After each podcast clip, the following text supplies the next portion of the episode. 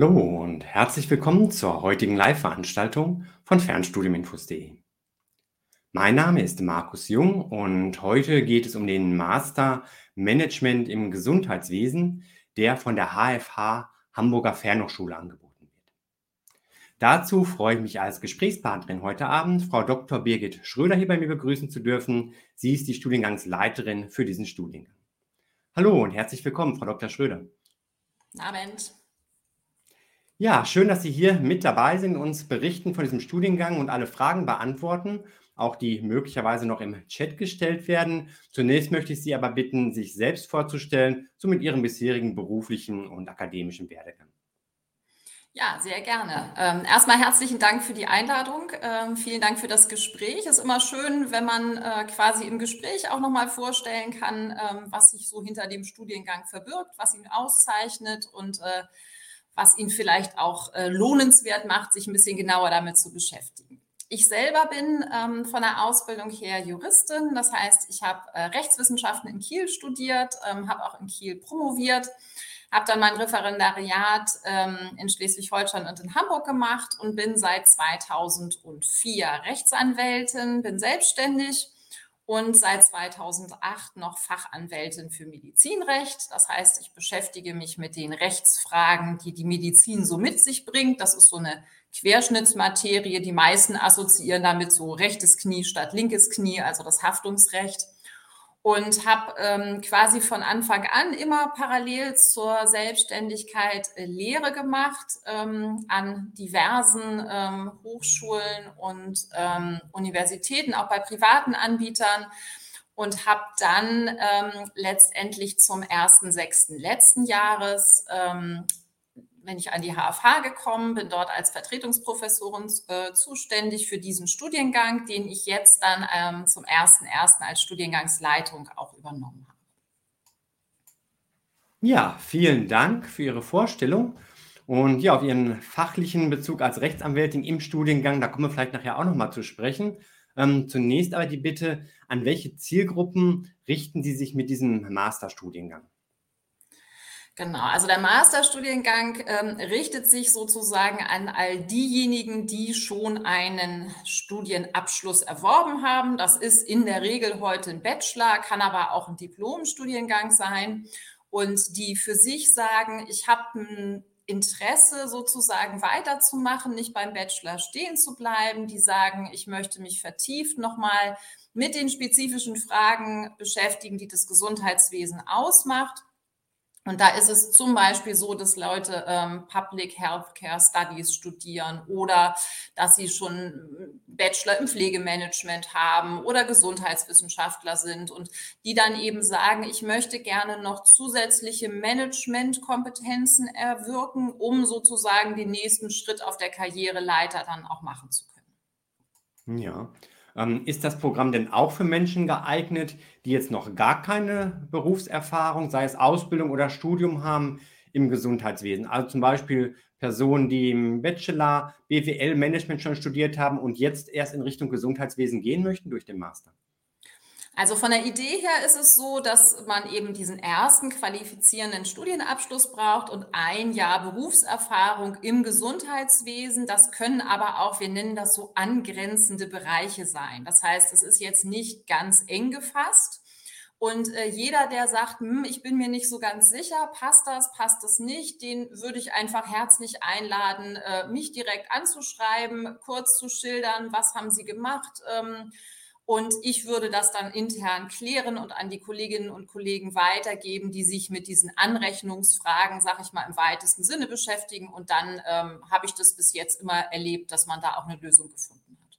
Okay, aber es ist schon von der Ausrichtung her so gedacht, dass es irgendwo anknüpft und sich an Menschen richtet, die schon irgendwo Kontakte hatten zum Gesundheitswesen in irgendeiner Form. Ja, und ich glaube, dass die Frage auch ähm, in der Praxis sich wahrscheinlich nicht so sehr stellt. Ich glaube, wenn Sie in ganz anderen Bereichen unterwegs waren, dann ist natürlich die Frage, warum wollen Sie dann diesen Master im Gesundheitsmanagement studieren? Also ich glaube, die Leute haben in der Regel irgendeinen spezifischen Bezug schon mal gehabt.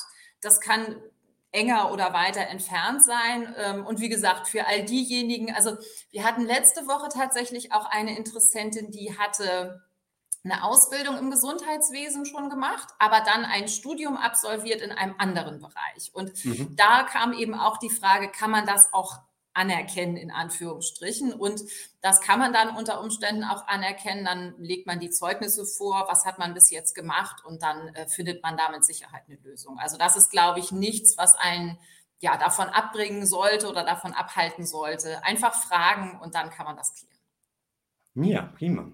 Ja, jetzt gab es kürzlich bei mir in der Community auch anlässlich eines ähm, Interviews aus einem ganz anderen Bereich Diskussionen über die Möglichkeit zum Direkteinstieg in den Master ohne Bachelor, der in einigen Bundesländern möglich ist. Ähm, da jetzt auch hier die Frage, gibt es auch diese Möglichkeit für Berufserfahrene direkt in den Master einzusteigen, ohne dass man einen Bachelor vorher absolviert hat oder ein Diplom? Ja, das ist eine sehr, sehr spannende Frage. Also ich weiß, dass das ganz viele Anbieter machen und das wird ja teilweise am Markt auch sehr offensiv beworben. Ähm, bis dato ist es tatsächlich so, dass ähm, der Direkteinstieg in diesem Sinne eigentlich nicht möglich beziehungsweise auch nicht so gedacht ist. Also wenn jemand das versuchen möchte, würde ich auch da wieder sehr dafür werben, einfach versuchen, alle Unterlagen mitschicken, was habe ich gemacht, alle Zeugnisse, dass man sich das anschauen kann. Dann kann man sicherlich prüfen, was geht. Aber von der Idee her ist es eben so, dass der Master aufbaut auf einen Bachelorstudiengang, äh, der vorher absolviert wurde. Mhm, okay. Ja, ähm, jetzt haben wir schon einen Überblick bekommen über die Zielgruppen, die angesprochen werden. Haben Sie vielleicht noch ein paar konkrete Beispiele? Der Studiengang läuft ja schon. Was so typische Studierende sind, die in dem Studiengang eingeschrieben sind, im, vom beruflichen ähm, Werdegang her? Genau, also das sind ähm, häufig Leute aus dem Bereich, sage ich mal im weitesten Sinne Gesundheit und Sozialmanagement, ähm, Gesundheitswissenschaftler, Pflegewissenschaftler, das sind so ganz häufige, ähm, die wir dort antreffen. Es gibt auch ähm, einige, ich sag mal, eher exotische Studiengänge, ähm, tatsächlich, die, die dann eben aus einem anderen Bereich kommen und die sich jetzt speziell dann nochmal für das Gesundheitswesen fortbilden möchten. Aber in der Regel sind es wirklich Leute, die einen ähm, Abschluss erworben haben, der schon einen spezifischen Bezug zum Gesundheitswesen auch darstellt. Ja, sind das teilweise auch ähm, Mediziner, die jetzt mehr in die wirtschaftliche Richtung nochmal gehen möchten? Ja, gibt es auch tatsächlich. Ähm, das sind dann vor allen Dingen Mediziner, die, wie man immer so schön sagt, in die Teppichetagen wollen, nicht? Also die weg wollen von der reinen Patientenversorgung, ohne das bewerten zu wollen, aber die sich eben eher für den Bereich interessieren, der dann eher auf dieser Management-Ebene ähm, sich abspielt. Und da gibt es durchaus Ärzte, die sagen, ich brauche eben diese Management-Kompetenzen, um ich sag mal, vielleicht meinem Chefarzt auf Augenhöhe begegnen zu können oder vielleicht auch selber mich für die Chefarztrolle zu qualifizieren oder tatsächlich auch ganz die Patientenversorgung im eigentlichen Sinne zu verlassen und dann eben in die Verwaltung zu wechseln. Mhm. Okay, ja, ich denke, ähm, die Zielgruppen werden auch nochmal deutlich und spiegeln sich wieder, wenn wir jetzt mal auf die Inhalte schauen. Ich möchte Sie da bitten, die inhaltlichen Schwerpunkte des Masters uns vorzustellen und auch, ähm, welche Wahlmöglichkeiten es noch gibt. Und ich glaube, Sie haben da ja auch was vorbereitet. Das blende ich dann mal mit ein an der Stelle. Genau, also Sie sehen hier ähm, einmal ähm, grau hinterlegt das sogenannte Pre-Semester. Ähm, das ist für diejenigen Interessenten gedacht, die noch ein bisschen Vorlauf brauchen, nicht direkt beginnen im ersten Semester. Und das sind zum Beispiel Studierende, die noch nicht alle Kompetenzen erworben haben im Bereich von Methoden, von Management oder von Betriebswirtschaftslehre. Dann absolvieren die ein sogenanntes Pre-Semester, wo sie sozusagen qualifiziert werden und starten dann regulär mit dem ersten Semester. Ja, und im ersten Semester ähm, finden, finden Sie diese, ähm, die ähm, einzelnen Module und Sie sehen halt insgesamt äh, vier sogenannte Qualifikationsstränge. Das eine sind eben Methoden, Public Health Management und Betriebswirtschaftslehre. Und äh, jetzt können Sie genau sehen, ähm, welche Kompetenzen sozusagen vermittelt werden sollen. Im ersten Semester ist klar, da geht es erstmal um den Einstieg, da geht es um Analysieren und Verstehen zweiten Semester geht es dann um die Strategien. Dritten Semester geht es um Steuern und Lenken und im vierten Semester, da geht es dann um Evaluieren und Konsolidieren und im fünften Semester steht dann die Masterthesis an. Und Sie sehen eben hier die einzelnen Module, die ähm, in unterschiedlicher Farbe dargestellt sind.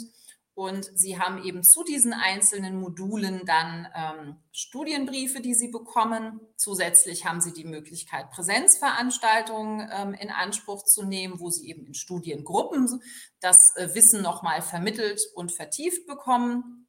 Und dann haben Sie natürlich auch ähm, entsprechende Prüfungsleistungen, die Sie ähm, erbringen möchten. Aber sie können rein theoretisch diese ähm, Qualifikationsstränge, diese Module absolvieren und müssten, wenn sie das möchten, eben nur zu den Prüfungen in Präsenz erscheinen. Das ist immer etwas, was ähm, für die Studierenden ganz wichtig ist. Das heißt, sie sind ähm, sehr unabhängig von Ort, Raum und Zeit können sich das relativ gut dann auch selber organisieren, müssten dann aber, wie gesagt, die Prüfungen ähm, vor Ort absolvieren. Corona-bedingt gibt es eben ein großes Online-Angebot, sowohl an Vorlesungen wie natürlich auch an Prüfungen. Wir beginnen jetzt im Mai ähm, mit einem Pilotprojekt zu den Proctoring-Klausuren, ähm, auch in diesem Studiengang sodass sie also die Chance haben, diese Module, dieses gesamte Studium relativ flexibel ähm, für sich aufzubauen und dann auch zu absolvieren. Mhm. Ja, vielen Dank für diesen Überblick schon mal an der Stelle. Ich habe noch eine Frage zu diesem Pre-Semester. Ähm, Gibt es da vorab eine Eingangsprüfung, wo festgelegt wird, welche Qualifikationen noch zu erwerben sind oder ähm, wie wird das ermittelt, was man da möglicherweise noch durchlaufen muss vorab? Also das läuft regulär so, dass die Interessierten ähm, mich in der Regel anschreiben und sagen, das und das habe ich gemacht, ähm, ist ein Direkteinstieg möglich und dann wird das Haus intern geprüft und dann wird eine Empfehlung ausgesprochen. So, dann wird mhm. zum Beispiel gesagt, Mensch, wir glauben, dass das, was Sie bis jetzt in Ihrem Studium gemacht haben, noch nicht ausreicht, ähm, um, sag ich mal, ausreichend Managementkompetenzen erworben mhm. zu haben oder ausreichend betriebswirtschaftliche Kompetenzen. Und dann würde man den Leuten das nahelegen. Das ist dann, ja, wie soll man sagen, eine Empfehlung, eine Beratung. Und ähm, dann machen die das in der Regel auch, weil es macht ja wenig Sinn, dann quasi im ersten Semester einzusteigen und gleich mit Frust zu beginnen weil einfach das, was ich mitbringe, vielleicht noch nicht so ganz das ist, ähm, was ausreichend ist. Deswegen ähm, ist dieses Pre-Semester, und das ist mir auch immer ganz wichtig, auch vielen Dank für Ihre Frage dazu, das ist keine Bestrafung. Ne? Also das, das heißt nicht, du bist nicht gut genug, äh, du darfst nicht im ersten Semester anfangen, sondern das heißt, wir möchten dir gerne noch ein paar Kompetenzen vermitteln, ein bisschen was an die Hand geben, damit du im ersten Semester voll durchstarten kannst und auch nicht frustriert bist, wenn die Kolleginnen und Kollegen vielleicht schneller sind. Mhm, okay, also da den Einstieg irgendwo auch ein Stück weit erleichtern und ähm, ja, späteren Frust dann auch vermeiden. Ähm, fallen dafür zusätzliche Kosten an, wenn dieses Pre-Semester mit belegt wird? Ja, also wir haben ja die, ähm, die Studiengebühren, die sich monatlich berechnen ähm, und die äh, ergeben dann sozusagen eine Gesamtsumme. Und diese Gesamtsumme, ähm, da unterscheiden wir nochmal zwischen ähm, Absolventen, die schon an der HFH studiert haben und solchen, die da eben noch nicht studiert haben.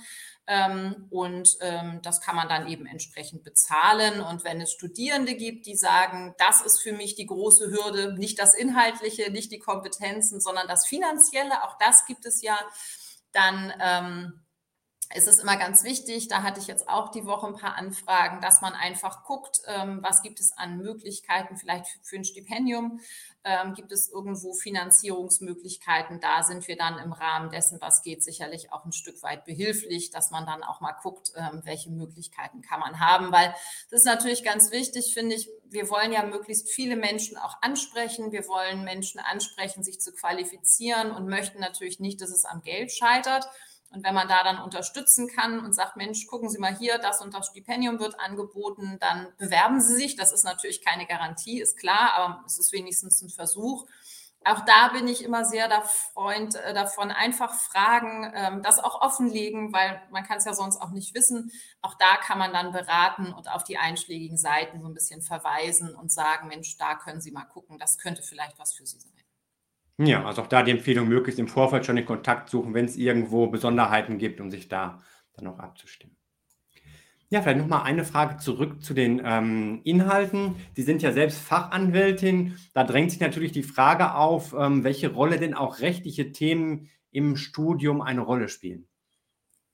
Ja, also da kann ich erstmal alle beruhigen. Ähm, Recht ist ja immer, wie soll ich sagen, nicht so gern gesehen, weil es ja sehr komplex, äh, manchmal auch kompliziert und vielleicht auch ein bisschen trocken sein kann. Also, das ist ja ein Studiengang, der ist akkreditiert und reakkreditiert. Das bedeutet, dass ja eine entsprechende Agentur das alles geprüft hat und für gut befunden hat. Das bedeutet, ich kann jetzt gar nicht, selbst wenn ich das wollte, sagen, ich würde den jetzt wahnsinnig verrechtlichen. Was ich aber tun kann, und äh, damit habe ich natürlich auch angefangen, rechtliche Inhalte da, wo ich sie sehen möchte, mit einzubringen.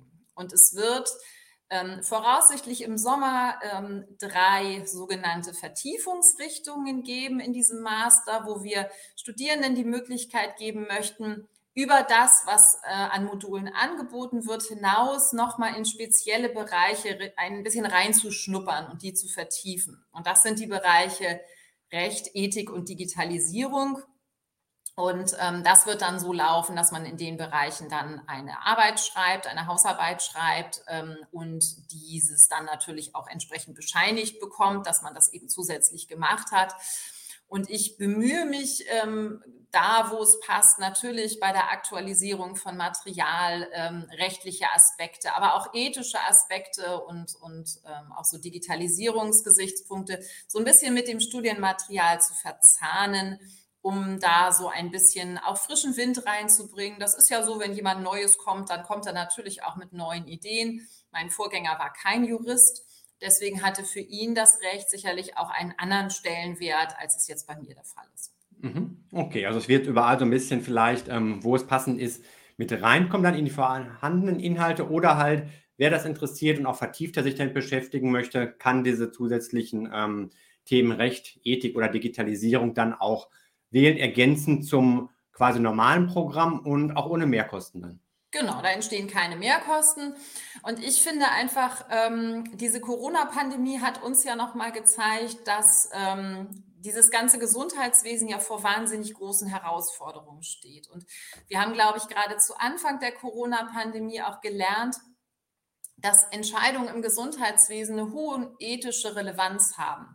Heute hat der ähm, Ethikrat auch eine sehr interessante Pressemitteilung veröffentlicht zur Frage, wie sind wir denn in der Pandemie mit ethischen Fragen umgegangen und was können wir lernen für zukünftige Pandemien. Und ähm, ich finde ethische Fragen wahnsinnig spannend, ähm, habe ich schon immer spannend gefunden. Ich habe über ein medizinisches Thema promoviert, was eine hohe ethische Relevanz hatte, nämlich über Rechtsfragen der Sterbehilfe, speziell bei Neugeborenen. Das heißt, das ist auch so ein bisschen mein Thema, ähm, weil ich einfach finde, dass derjenige, der in diesem Bereich unterwegs ist, ähm, sich immer dessen bewusst sein muss und sollte, dass das eben nicht nur Managemententscheidungen sind, die nur rein rechtlichen Kriterien oder betriebswirtschaftlichen Kriterien genügen müssen, sondern sie haben eben auch immer eine ethische Komponente.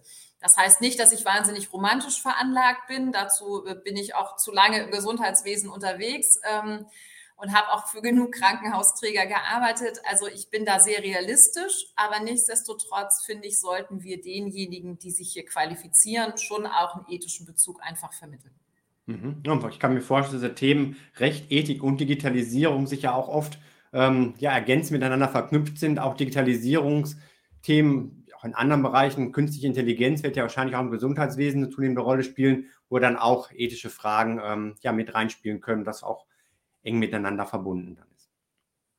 Genau, also das ist auch so ein bisschen mein Wunsch. Äh, ich bin auch gerade dabei, für diesen Studiengang einen fachübergreifenden Austausch, ähm, auch zum Beispiel mit, mit Fachbereichen bei uns an der Hochschule zu initiieren, weil ich einfach finde, dass wir versuchen müssen, diesen, diesen Fachbezug ähm, über die Grenzen hinweg zu vermitteln.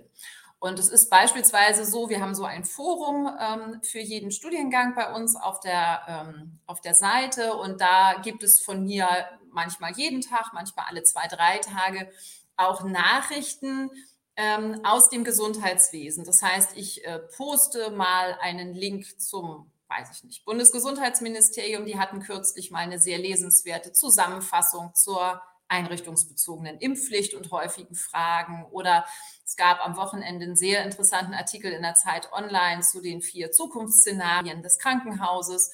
Und so bemühe ich mich jetzt schon, auch ohne die Vertiefungsrichtung, den Studierenden Angebote zu machen, wo man nachlesen kann, wenn man das möchte. Das hat natürlich überhaupt gar keinen Prüfungsbezug, muss man auch keine Sorge haben. Aber ich möchte gerne ein Angebot machen und wer das nutzt, für ist das völlig fein, freue ich mich. Und wer sagt, habe ich keine Zeit, keine Lust, ist für mich auch in Ordnung.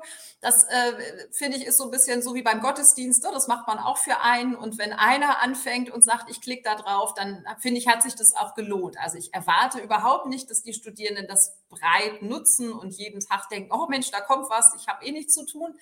Das ist schon klar, aber es ist wie gesagt ein Angebot und ähm, da auch so ein bisschen über den eigenen Tellerrand zu schauen und vielleicht auch ein bisschen mehr Hintergrundinformationen zu bekommen, die dann auch das eigene Verständnis besser fördern können. Ja.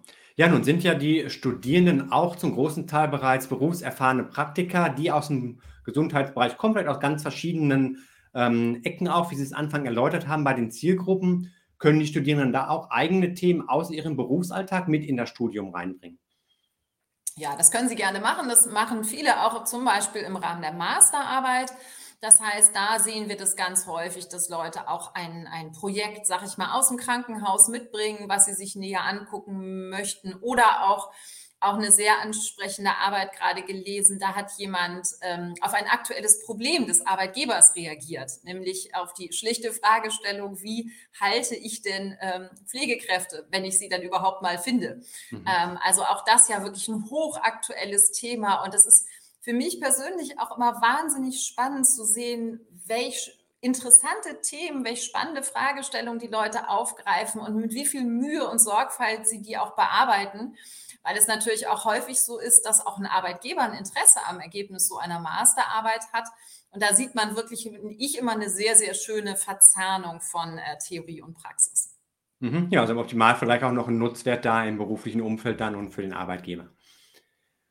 Ja, wenn wir noch ein bisschen auf die Methodik schauen, ähm, auch, Sie hatten gerade bei den Vertiefungen das Thema Digitalisierung schon genannt, da hat sich auch im Fernstudium eine Menge getan. Welche Medien kommen im Fernstudium hier zum Einsatz? Ergänzend denke ich immer noch zu den Studienbriefen, die es nach wie vor geben wird.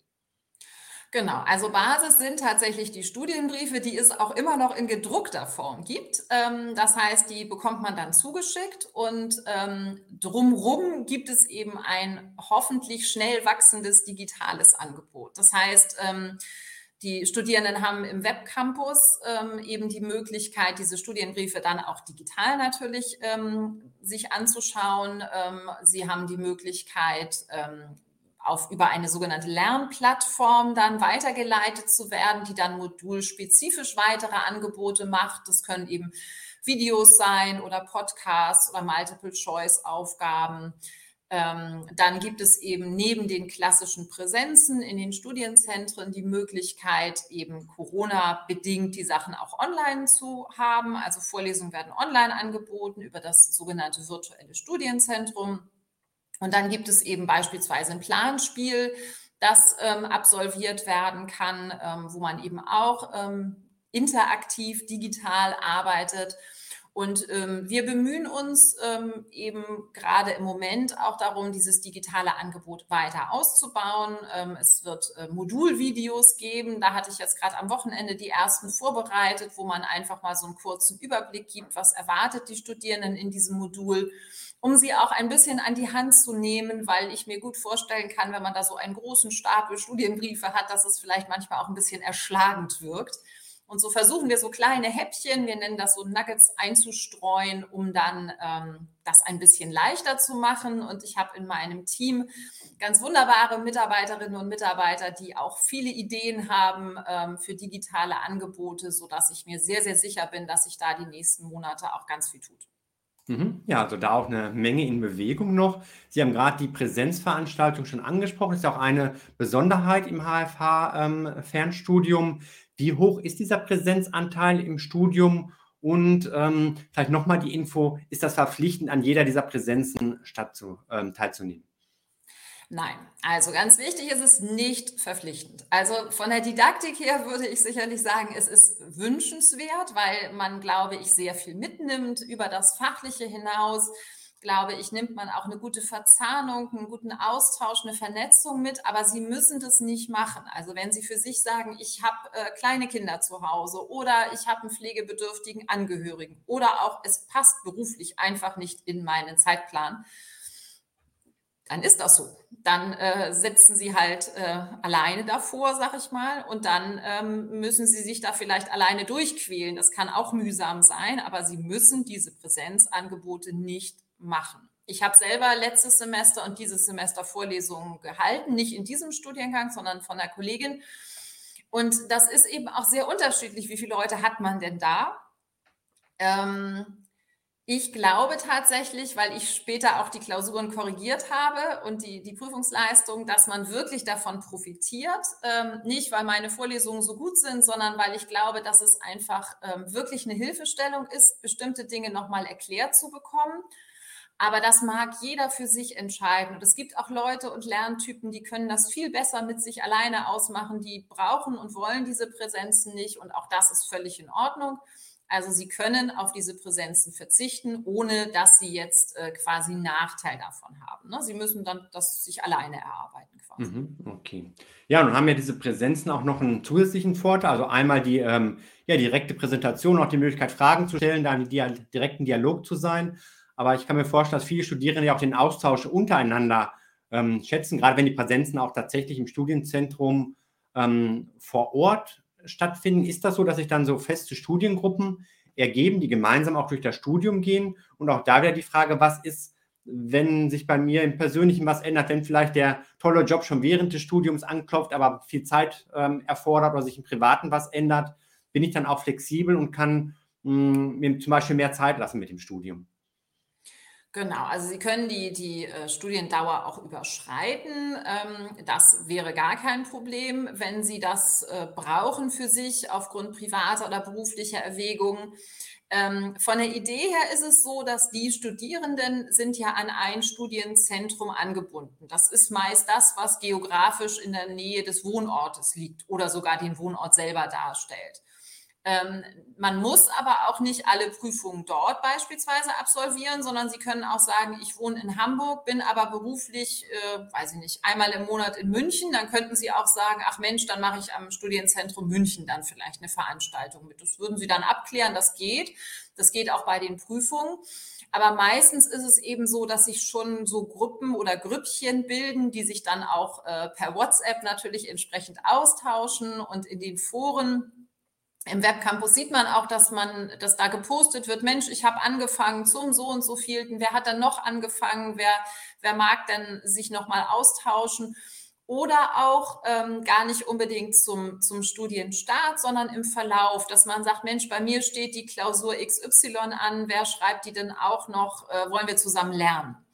Und so bilden sich eben ähm, dann auch entsprechende Gruppen und Grüppchen, die dann äh, ja, im Idealfall gemeinsam ähm, erfolgreich sind und sich auch danach noch vernetzen. Ähm, wobei das natürlich, ähm, glaube ich, am besten funktioniert in der Präsenz. Aber gut, es geht auch außerhalb. Ne? Dann nimmt man die modernen Kommunikationsmittel und ich habe in meinen eigenen Modulen auch jetzt gehört, ähm, wie gesagt, im anderen Studiengang, dass die sich auch wirklich sehr eng ausgetauscht haben. Also was so ähm, was so vergangene Klausuren anbetrifft und, und solche Dinge. Also ich habe schon das Gefühl, dass der Austausch da eng ist, aber auch das ist natürlich jedem selbst überlassen. Es gibt Leute, die sind sehr kommunikativ und wollen das und es gibt auch Leute, die sagen, ich möchte da alleine durch und beides ist gut. Alles kann, hm. nichts muss an der Stelle. Ja, aber vielleicht auch gerade dieses Studienkonzept mit den festen Gruppen auch eine Möglichkeit für diejenigen, die jetzt Sorge haben, so ganz einsam durchs ähm, Fernstudium gehen zu müssen und vielleicht lieber doch ein bisschen so diesen Verbund haben wollen, wie es vielleicht auch aus dem Präsenzstudium möglicherweise noch bekannt ist, ähm, dass das dann eine gute Möglichkeit sein kann.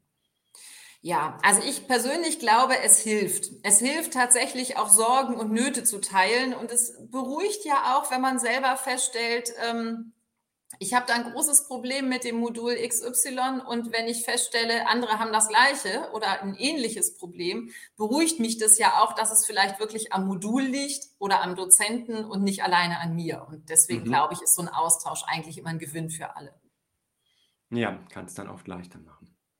Ja gut, wenn also dann man gemeinsam oder auch als Einzelkämpfer ähm, erfolgreich durch das Studium gegangen ist, die Masterarbeit geschrieben ist und bestanden ist. Ähm, dann natürlich auch die Frage, wie geht es weiter? Die meisten machen das nicht nur zum Spaß, das Studium, auch wenn es natürlich Spaß machen sollte, sondern möchten das für ihre Karriere, für den Beruf verwerten. Welche beruflichen Möglichkeiten ergeben sich da mit dem Abschluss? Ja, also tatsächlich sehen wir ähm, viele Studierende, die im Bereich der stationären Versorgung landen, also im Bereich der Krankenhäuser. Ne, das ist ein großer Bereich, einfach deswegen, weil da natürlich auch entsprechend Fachkräftebedarf ähm, besteht.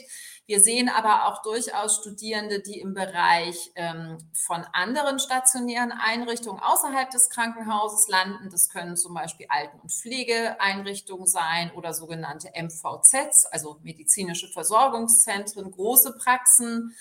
Ähm, wir sehen auch durchaus Studierende im Bildungsbereich, die dann ähm, dort unterwegs sind. Oder auch den einen oder anderen, der ähm, beratend dann den Sprung in die Selbstständigkeit schafft und ähm, dort eben ähm, quasi als Unternehmer ähm, tätig ist, der also diese Managementkompetenzen gar nicht für den nächsten Karriereschritt im Angestelltenverhältnis äh, nutzen möchte, sondern eben selbstständig tätig ist. Und auch das also ich bin ja selber sehr, sehr lange schon selbstständig und ähm, finde, dass das auch etwas ist, ähm, was man auch wirklich nochmal betonen soll. Also Managementkompetenzen erwerbe ich nicht nur im Angestelltenverhältnis sinnvollerweise, sondern natürlich auch, um sie für mich selber zu nutzen. Und das kann eben auch im Rahmen der Selbstständigkeit eine Rolle spielen. Mhm. Ja, also da auch zahlreiche Möglichkeiten. Ähm, gibt es auch AbsolventInnen, die hinterher überlegen, noch in Richtung Promotion zum Beispiel weiterzumachen, im wissenschaftlichen Bereich zu bleiben? Also gibt es sicherlich auch, ist aber, glaube ich, jetzt nicht so typisch. Also ich glaube, eine Promotion, muss man ehrlicherweise sagen, ist ja was, ähm, was auch in den eigenen Lebensplan passen muss. Und wenn ich schon mal ein Bachelorstudium gemacht habe und dann noch den Master dranhänge, dann ist es halt häufig so, dass die Leute sagen, jetzt will ich auch erstmal von der nächsten Karrierestufe monetär profitieren. Und das ist ja auch völlig legitim, sodass, glaube ich, die Promotion an der Stelle sicherlich immer eine Überlegung ist, die auch angestellt wird, aber eben ja wirklich passen muss. Und ähm, ich kann so auch aus dem privaten Bereich sagen, also Leute, die versuchen, wirklich nebenberuflich zu promovieren. Also dann irgendwie eine Leitungsfunktion anstreben und dann noch nebenbei quasi am Wochenende in der Freizeit ähm, das äh, im Urlaub irgendwie zu machen. Das sind dann auch sehr, sehr lange Projekte, die dann auch nicht unbedingt abgeschlossen werden. Das heißt, kann man sicherlich machen. Ähm, kann man auch die HFH kontaktieren und gucken, was wir da, ähm, wie wir da unterstützen können, gar keine Frage. Aber ist, glaube ich, jetzt nicht unbedingt so ganz typischer Weg. Mhm, ja, von der Bezeichnung der Studiengang ja auch schon sehr praxisorientiert ausgerichtet, wahrscheinlich, um dann auch ähm, häufig in der Praxis dann hinterher tätig zu werden. Genau. Ja, prima, Frau Dr. Schröder, für Ihre umfangreichen Informationen. Fragen im Chat ähm, sind hier bisher noch nicht aufgetaucht. Sie haben alles wohl so ausführlich beantwortet, dass keine Fragen mehr offen sind. Und ähm, falls doch noch Fragen kommen, könnte ich gerne hinterher auch ähm, ja, in den Kommentaren noch gestellt werden. Ich würde das dann an Sie weiterleiten. Ja, sehr gerne. Also wir freuen uns immer über Fragen, über Anregungen, über Kritik und äh, auch natürlich über das, was vielleicht gut äh, angekommen ist. Also jederzeit äh, sind wir für Rückmeldungen immer dankbar. Ja, prima. Auch dafür vielen Dank. Und für diejenigen, die jetzt noch weitere Infos suchen, die vielleicht auch mal anschauen möchten, ähm, wie der Studiengang aufgebaut ist, den Link zur ähm, Website der HFH zu diesem Studiengang findet er in der Videobeschreibung verlinkt. Ja, an der Stelle von meiner Seite nochmal vielen Dank, Frau Dr. Schröder, und einen schönen Abend für Sie. Ja, ich bedanke mich, dass ich den äh, Studiengang vorstellen äh, durfte. Wünsche auch allen ähm, einen schönen Abend, bedanke mich fürs Zuhören und für die Aufmerksamkeit und freue mich natürlich äh, sehr darauf, den einen oder die andere später nochmal wiederzusehen. Vielen Dank. Ja, und an der Stelle auch von meiner Seite vielen Dank an alle, die jetzt live mit dabei gewesen sind oder auch wenn ihr euch später die Aufzeichnung anschaut. Wie gesagt und von Frau Dr. Schröder angeboten, wenn noch Fragen auftauchen, nutzt gerne die Kommentare dafür oder das Forum bei fernströminfos.de. Und wenn euch das Interview gefallen, dann gebt ihm bitte, falls nicht schon geschehen, spätestens jetzt euren Daumen hoch. Abonniert kostenlos den Kanal, aktiviert die Glocke für Benachrichtigungen bei weiteren Videos und Interviews zur HFH und auch ganz allgemein zum Thema Fernstudium.